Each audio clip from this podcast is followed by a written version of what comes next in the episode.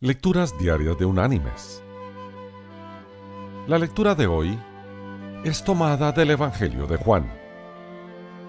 Allí en el capítulo 13 vamos a leer desde el versículo 12 hasta el versículo 15, donde el apóstol nos narra. Así que, después que les lavó los pies, tomó su manto, volvió a la mesa y les dijo,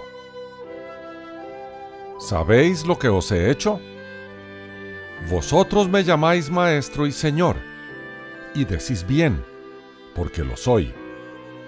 Pero si yo, el señor y el maestro, he lavado vuestros pies, vosotros también debéis lavaros los pies los unos a los otros, porque ejemplo os he dado para que como yo os he hecho, vosotros también hagáis.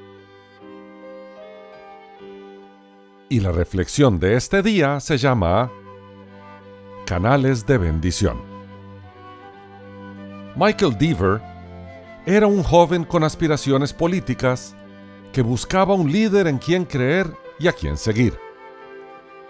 A principios de la década del 60, encontró a un actor que se convirtió en político, llamado Ronald Reagan, a quien hizo su líder.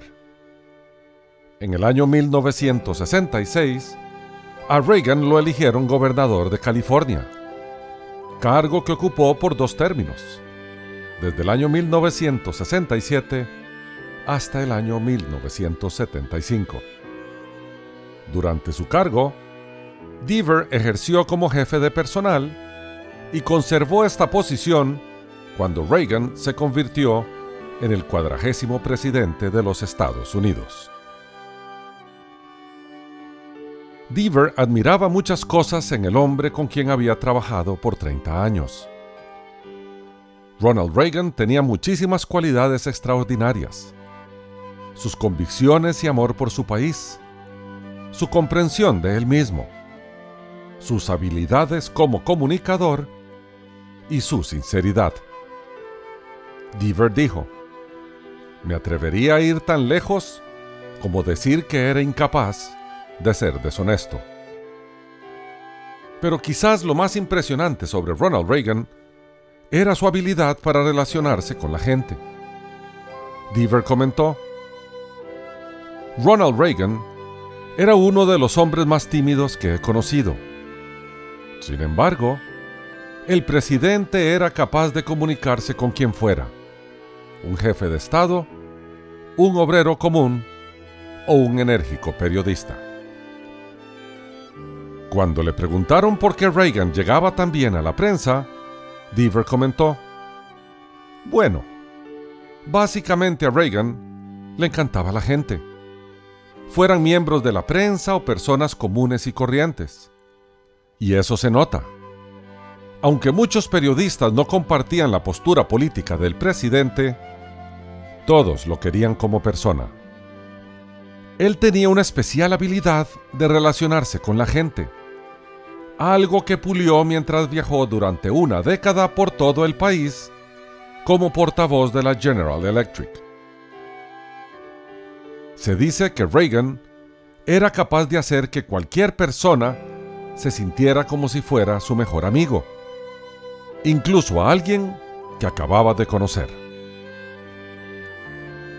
Sin embargo, lo que más resalta Deaver es que Ronald Reagan se conectaba de una forma muy especial con las personas que estaban más cerca de él. Realmente se preocupaba por la gente de su equipo.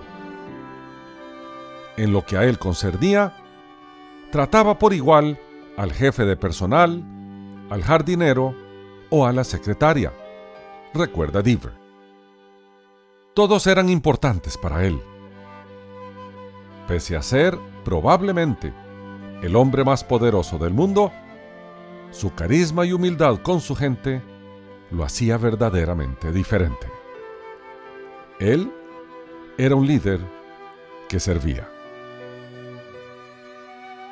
Mis queridos hermanos y amigos, cuando de liderazgo se trata, Los creyentes tenemos como ejemplo al mejor líder, a Jesús.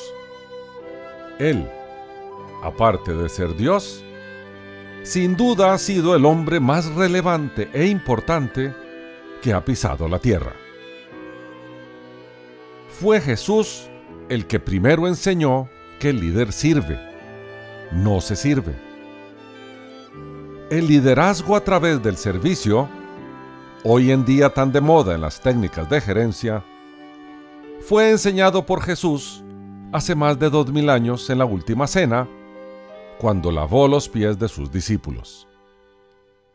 Jesús predicaba con su ejemplo. Nunca pidió hacer algo que él no hubiese hecho antes. Los creyentes y discípulos debemos aprender de él, pues nos dijo, porque ejemplo os he dado para que, como yo os he hecho, vosotros también hagáis.